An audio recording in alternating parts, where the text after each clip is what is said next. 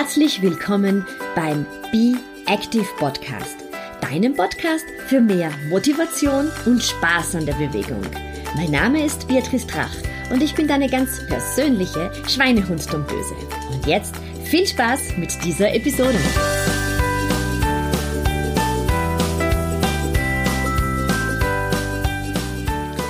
Herzlich willkommen zur aktuellen Episode einer ganz besonderen Episode möchte ich sagen.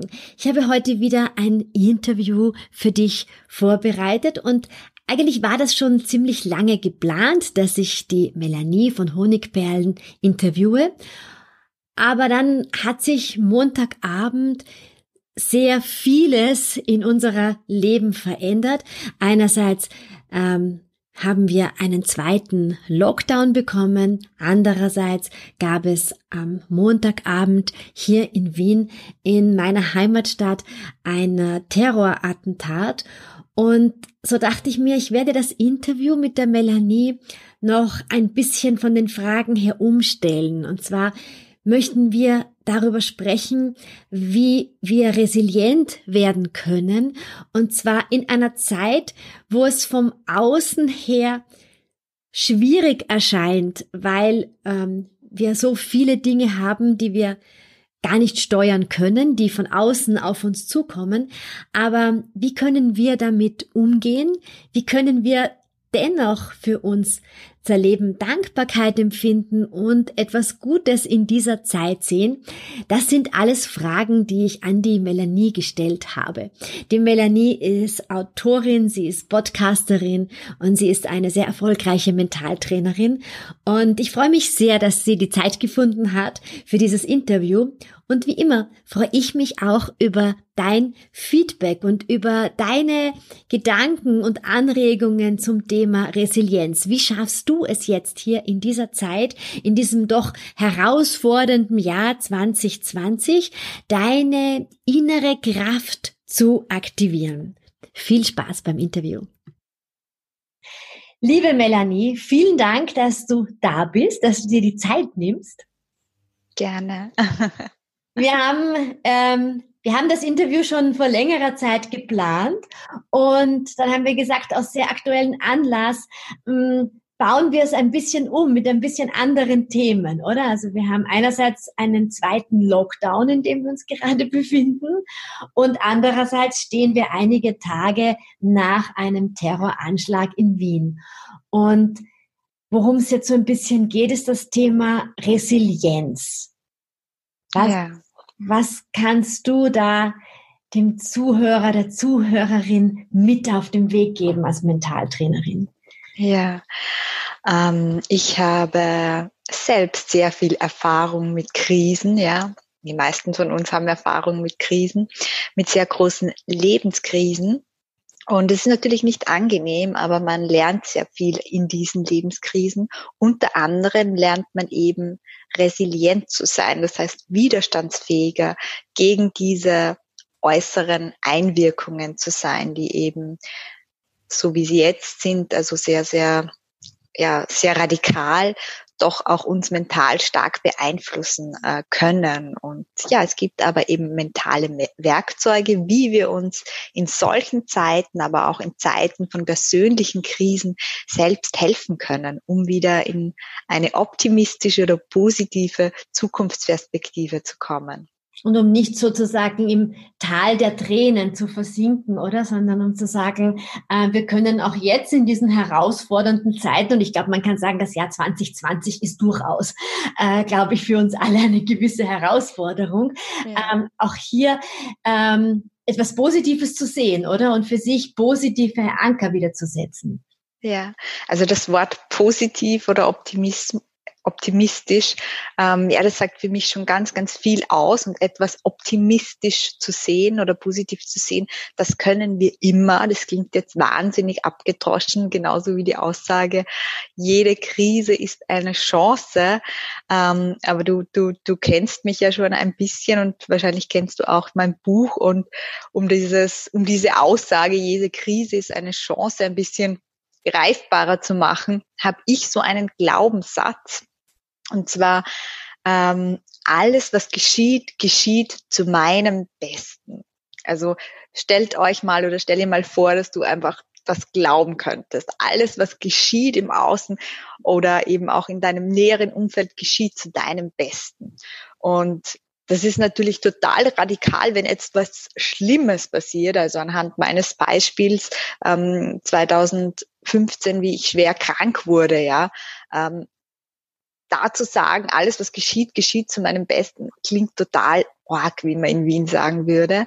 Aber wenn man trotzdem dran glauben kann, dann bedeutet das, dass dieses vorerst negative Ereignis also auch die negativen Ereignisse im Außen, die uns jetzt alle betreffen, dazu führen kann, dass sich in deinem Leben etwas positiv verwandelt. Und wenn man das mal genauer anschaut und man blickt mal in die eigene Vergangenheit zurück, dann findet man mindestens ein, wenn nicht sogar mehrere Beispiele dafür. Also Absolut. zum Beispiel ähm, eine, eine, eine Trennung, ja, also ganz schmerzhafte Trennung, die man nicht haben wollte und wo man, wo man in dem ersten Moment denkt, man ähm, erstickt vor lauter Trauer, dass diese Beziehung ähm, zu Ende gegangen ist, ja. Genau, genau. Und im Nachhinein ähm, stellt sich dann heraus, vielleicht ein Jahr später oder zwei Jahre später, das ist zu meinem Besten geschehen, ja. denn sonst hätte ich ihn oder sie nicht getroffen, meinen Lebenspartner, mit dem es mir wirklich gut geht, der wirklich zu mir passt, der mich wirklich genau so ist es. Ja, ja. Und das ähm, kann man auf, auf, auf alle Lebensbereiche umlegen. Und ja, ich habe es auch geschafft, sogar auf Krankheit umzulegen. Ja, das war ähm, also diese Krankheit in meinem Leben war eben ein, ein Dauerschmerz, bei dem mir keiner helfen konnte. Ähm, die hat mich wirklich in eine Krise gestürzt, sogar in Depressionen. Und ich musste alles, was mir lieb war, aufgeben. Und trotzdem ist es so gekommen oder habe ich es geschafft, das auch so zu sehen, dass diese Krise, ähm, ja, dass, dass diese Krise der Ursprung für etwas sehr, sehr Positives ist, das daraus entstanden ist. Und das ist dann auch so geschehen, wie du von meiner Geschichte weißt. Also ich habe dadurch einfach zu meinem, zu meiner Berufung, zu meiner Leidenschaft gefunden, ähm, habe wieder zu schreiben begonnen, Bücher, meinen Blog und ja, durch diese Krise lebe ich heute wirklich mit voller Begeisterung und voller Freude und vielleicht auch mit mehr Authentizität, weil ich eben diese Krise hatte. Ähm, genau das Leben, das ich mir wünsche. Und ohne diese Krise wäre ich gar nicht auf diesen Weg gekommen. Ja. Kenne ich von mir selber durch meinen Burnout, war auch eine auswegslose Situation für mich und letztendlich, ja, ich möchte es jetzt nicht missen wollen, weil es hat mich auch zu einem anderen Menschen gemacht, ja, und hat mich auch zu meinem zu meiner Berufung geführt. Ich hätte das damals gar nicht gesehen. Ich war so verbohrt in meinen Zielen, ja, den vermeintlich richtigen äh, Zielen. Ja, ja. ja.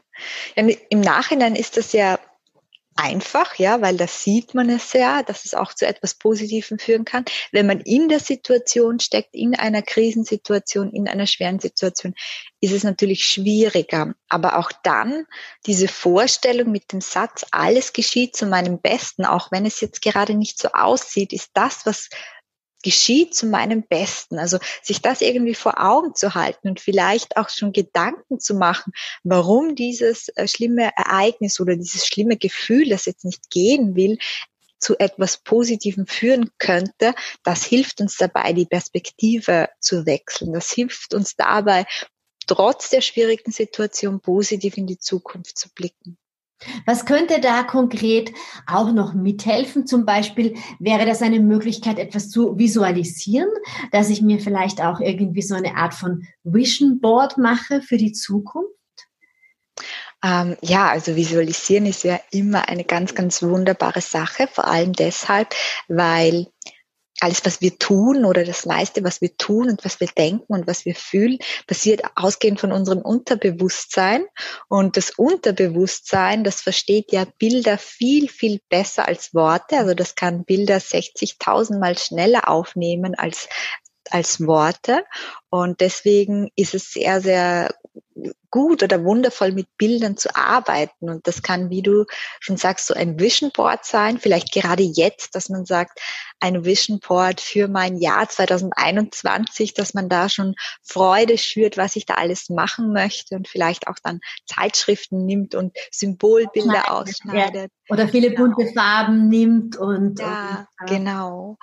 Ähm, oder Symbol, Symbolbilder eben für jeden seiner Wünsche und das mal dann einfach mal aufklebt. Also um da auch positive Gefühle für die Zukunft zu bilden. Das kann aber auch sein, wenn man sagt, ich bin jetzt nicht so der Bastelfreak, dass man wirklich ähm, visualisiert im Sinne von, dass man sich eine schöne Zukunftssituation, also ein Szenario vor seinem inneren Auge vorstellt. Ich mhm. erzähle immer ganz gerne, als mir als es mir wirklich schlecht gegangen ist mit meiner Krankheit, wo ich eben auch gar keinen Sport machen konnte und ja, einfach die normalsten Dinge wie Freunde treffen und arbeiten gar nicht tun konnte. Da habe ich jeden Morgen visualisiert und zwar habe ich visualisiert, wie ich auf meinem Lieblingsstrand in Spanien, ich war damals schon sehr, sehr lange nicht mehr auf Reisen, weil ich das eben auch nicht konnte, wie ich dort auf diesem Lieblingsstrand barfuß entlang laufe. Ich laufe übrigens urlangsam, aber ist egal, weil am Strand ist es man, man, kann ja in in seiner Visualisierung, ja, ist alles erlaubt.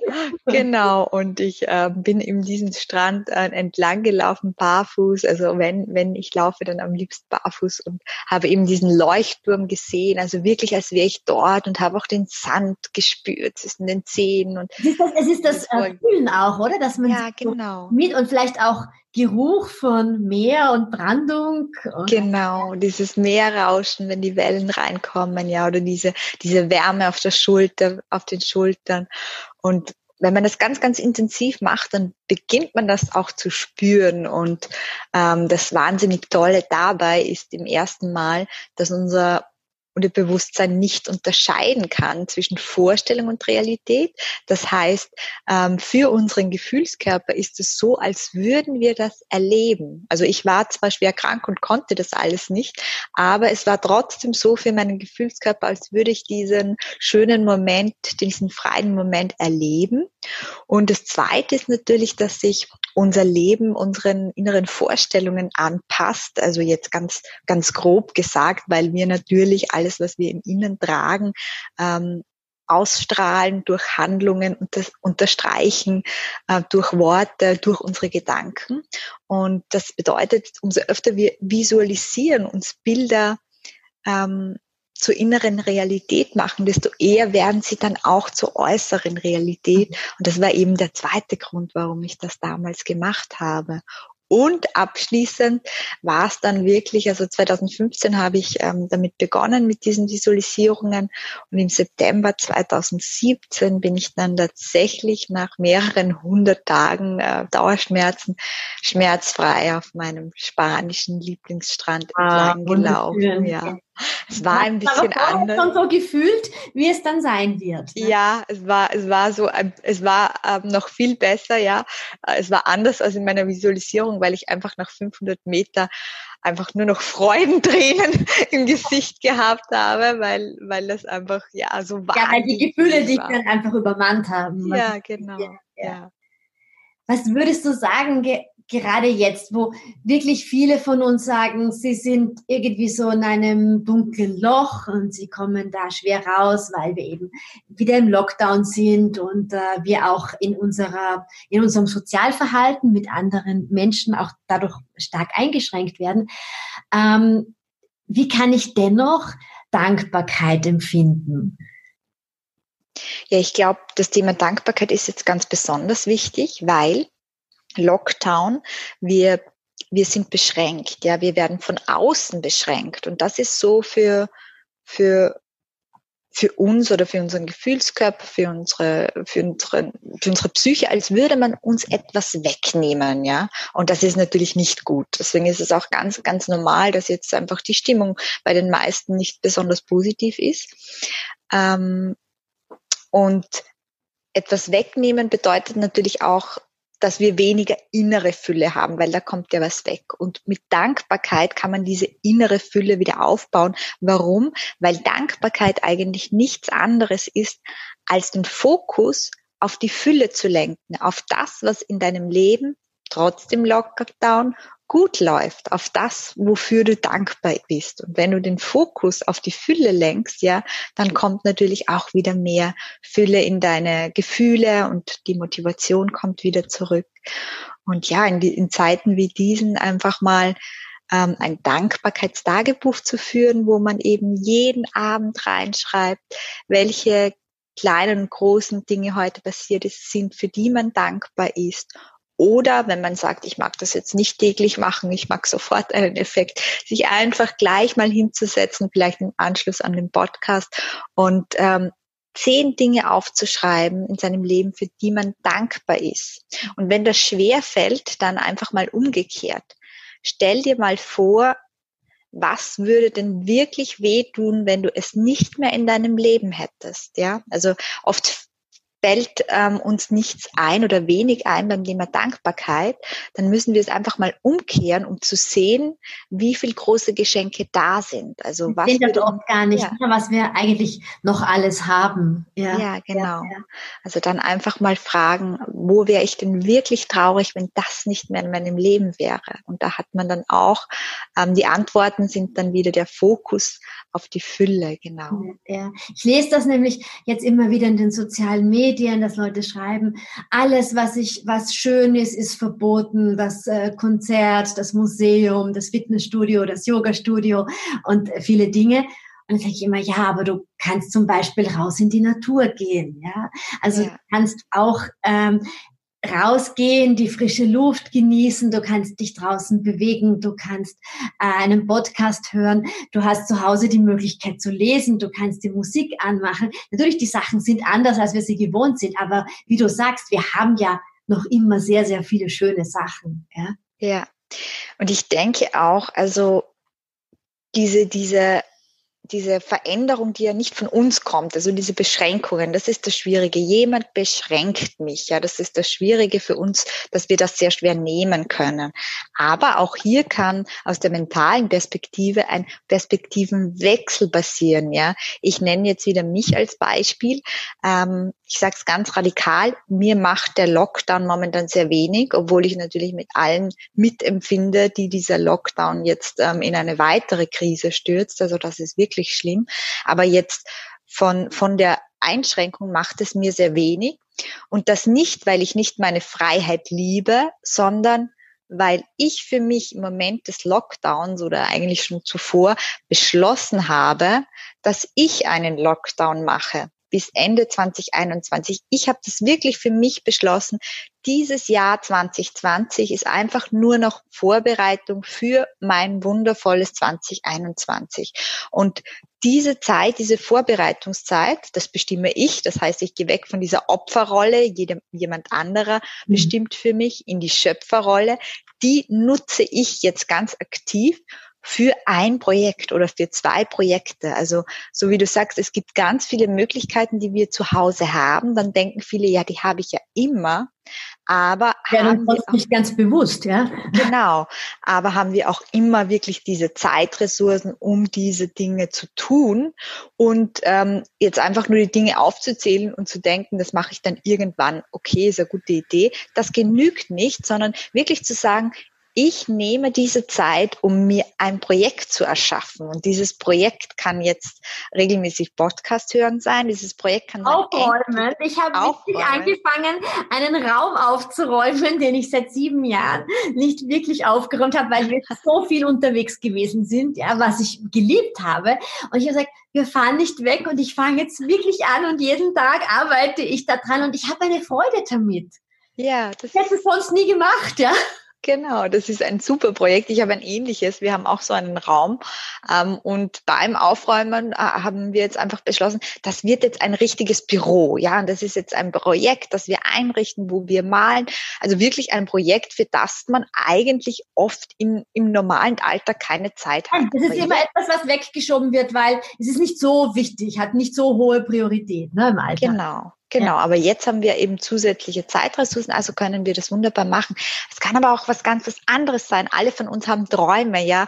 Du weißt das. Bücher schreiben, also einfach mal seine Geschichten aufschreiben, seine Ideen aufschreiben, ein Online-Projekt, ein Online-Kurs. Es gibt so viel Angebot, für das wir wirklich Zeit brauchen. Und ähm, ja, das ist so mein Zugang, diese Zeit ganz bewusst als Schöpfer für etwas Neues nutzen, zu beschließen, ich mache jetzt auch Lockdown und nehme mir Zeit, um für 2021 etwas vorzubereiten. Ich sage ganz gern, wir sind ja auch so ein bisschen die Steuerleute unseres Bootes. Also es ist ja nicht so, dass wir da einfach am Schiff sein müssen und das Gefühl haben, wir werden hin und her geschleudert, sondern wir können das Ruder ja auch selber in die Hand nehmen. Ja. Und das hilft auch ein bisschen, wie du sagst, die Situation nicht einfach so zu sagen, oh Gott, alles wird mir weggenommen, sondern einfach zu schauen, hey, was mache ich jetzt eigentlich für mich draus? Ja, ja, ja genau. Du schreibst immer wieder ähm, auf Instagram oder in deinem Blog, dass du ein Journaling betreibst. Ja. ja. Und magst du da vielleicht ganz kurz drüber erzählen, was das genau ist und wie man das so für sich nutzen kann? Ähm, ja, Journaling ist eine Art Tagebuch, ja, ähm, wobei man jetzt kein Schreibfan sein muss, um Journaling zu betreiben. Es ist nämlich ein Tagebuch mit, mit dem Fokus auf das Positive oder sagen wir einfach auf die Fülle. Und das kann man jetzt auf unterschiedliche Art und Weise betreiben. Es geht im Prinzip darum, dass du da einmal täglich etwas hineinschreibst in dein persönliches Journaling-Book. Und das kann einfach ein leeres Notizbuch sein oder ein, ein schön gestaltetes ähm, Buch, das du dir irgendwie selbst zurechtlegst. Und ähm, ja, und dort also so mach's ich und dort äh, beschäftige ich mich jeden Tag mit einer oder zwei Fragen. Also ich habe da auch Ideen auf, auf meinem Blog, welche Fragen das sein können. Und da ist dann zum Beispiel eine Frage einfach mal drei Dinge, wie wir hatten es gerade, für die du heute dankbar bist. Oder drei Talente oder Fähigkeiten, die in dir stecken. Oder drei Menschen, die dir Kraft geben, die dich lieben, schätzen und mögen. Oder drei Eigenschaften, die andere an dir wertschätzen, also von denen du glaubst, dass sie sie an dir wertschätzen. Also da gibt es eine, eine ganze Reihe von Fragen. Manche beziehen sich wirklich auf den aktuellen Tag, also zum Beispiel drei Dinge, für die du heute loben möchtest. Und manche beziehen sich einfach auch auf die Reflexion deiner Persönlichkeit, wobei es da eher um das Positive geht, um die Stärken, die wir ja ganz, ganz oft nicht sehen oder denen wir ganz, ganz oft nicht genug Aufmerksamkeit schenken. Und das, was dabei passiert, ist durch die Regelmäßigkeit, das ist ja das ganz, ganz Wichtige, dass man das nicht nur einmal macht, sondern tagtäglich, dringen auch diese Botschaften mehr und mehr in unser Unterbewusstsein und sie machen etwas mit unserem Denken. Wir sind immer auf der positiven Seite. Das heißt, unser Denken wird positiver, aber auch lösungsorientierter. Also wenn man das mal eine Zeit lang macht, merkt man nicht nur, dass man besser drauf ist, weil man sich selbst mehr wertschätzt, sondern man wird auch wirklich vom Denken her optimistischer und lösungsorientierter. Ich habe mir vor einigen Monaten so ein Journaling-Buch gekauft, das ein bisschen angeleitet ist. Ja. Und ich finde so schön, da steht auch an jedem Tag dabei, ähm, was kannst du dir heute Gutes tun und was tust du für andere heute Gutes. Ja. Und das finde ich auch immer sehr, sehr schön, ja, auch immer zu überlegen, was kann ich dann auch dann wieder anderen Gutes geben und was, es ist ja immer so ein Geben und Nehmen für einen selber, was einem erfüllt, ja. Ja. Eben, eben die Möglichkeit auch so geführte Journaling-Bücher zu haben. Ja, da gibt's ganz, ganz wunderbare, auch das ganz bekannte Drei-Minuten-Tagebuch. Mhm. Ähm, ja, und das A und O ist halt wirklich, wenn man diese positive Wirkung haben möchte, dass man es wirklich jeden Tag tut. Und das geht gar nicht darum, dass man sich da jetzt eine halbe Stunde hinsetzt, sondern manchmal reichen eben drei oder sechs Minuten, heißt das Buch. Sechs Minuten, also besser täglich sechs Minuten als einmal die Woche ähm, halbe Stunde. Da geht es wirklich ähm, um die Regelmäßigkeit, dass eben auch in unserem ähm, mentalen Gefühlskörper dahingehend auch Veränderungen stattfinden können. Und das, das ist wie Sport. Entschuldige, dass ich dich unterbreche, aber das Gefühlskörper hat mich zu dem gebracht, dass es ja auch bei der Bewegung so ist. Es ist gar nicht so zielführend, wenn du jetzt nur sagst, ich mache einmal die Woche zwei Stunden hintereinander Sport, sondern viel besser, wenn du kleine Portionen machst und gerade zum Beispiel beim Yoga sagst, ich mache jeden Tag drei Sonnengrüße und die gehen sich immer aus. Ja, ja, ja ganz, ganz genau, ja.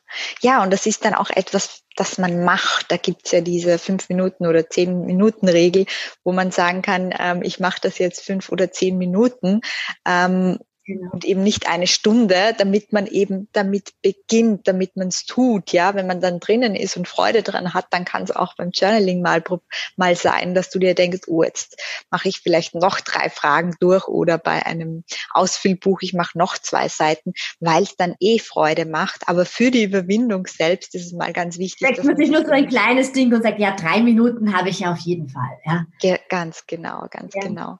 Mhm. Ja, und was eben beim Schreiben ähm, noch passiert. Also ich mache gerade eine, eine andere Morgenroutine des Schreibens, aber das ist immer, wenn man etwas aufschreibt, geht das erstens mal tiefer ins Unterbewusstsein und zweitens, was ganz interessantes, ist es auch so, dass alles, was wir aufschreiben, kreist nicht weiter in unseren Gedanken. Das ist jetzt nicht unbedingt auf die positiven Gedanken bezogen, sondern auf das Negative mhm. oder auf das, was uns beschäftigt. Ja, also wenn uns etwas beschäftigt, dann kreist das im Durchschnitt 24 Mal in unserem Kopf.